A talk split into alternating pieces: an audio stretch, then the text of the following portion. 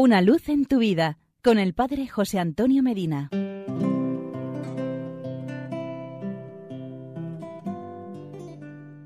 Queridos amigos y hermanos, siempre en algún rincón del planeta hay pueblos hermanos amenazados por la posibilidad o la realidad de la guerra. Es cuestión de leer los periódicos o mirar los telediarios.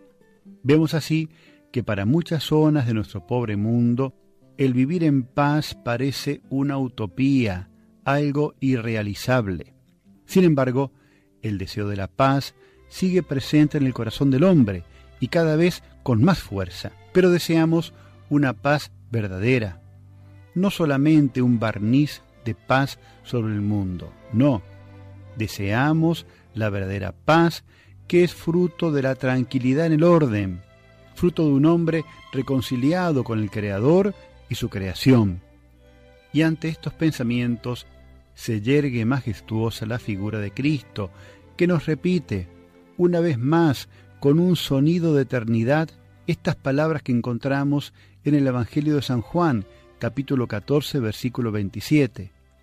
Mi paz os dejo, mi paz os doy, no os la doy como la da el mundo, yo os doy mi paz.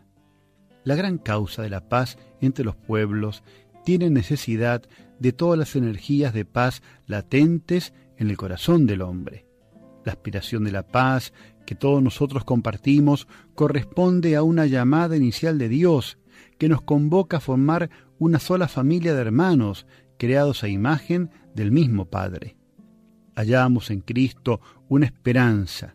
Los fracasos no lograrán hacer vana la obra de la paz aun cuando los resultados sean frágiles, aun cuando nosotros seamos perseguidos por nuestro testimonio en favor de la paz. Cristo Salvador asocia su destino a todos aquellos que trabajen con amor por la paz. La paz es obra nuestra, exige nuestra acción decidida y solidaria, pero es inseparablemente y por encima de todo un don de Dios, exige nuestra oración. Los discípulos más fieles de Cristo han sido artífices de paz, llegando hasta perdonar a sus enemigos, hasta ofrecer muchas veces su propia vida por ellos. A todos, cristianos, creyentes y hombres de buena voluntad, les digo con las palabras de San Juan Pablo II, no tengan miedo de apostar por la paz, de educar para la paz, la aspiración a la paz no quedará nunca defraudada. El trabajo por la paz, inspirado por la caridad que no pasa, dará sus frutos. La paz será la última palabra de la historia. Que no nos cansemos nunca de ser obradores de la paz. Este es el testimonio que el mundo tan hambriento de paz necesita. Y si no lo recibe de nosotros los cristianos, seguidores e imitadores del Dios de la paz, de quién lo recibirá. Y porque es muy bueno estar juntos, hasta mañana y que Dios nos bendiga.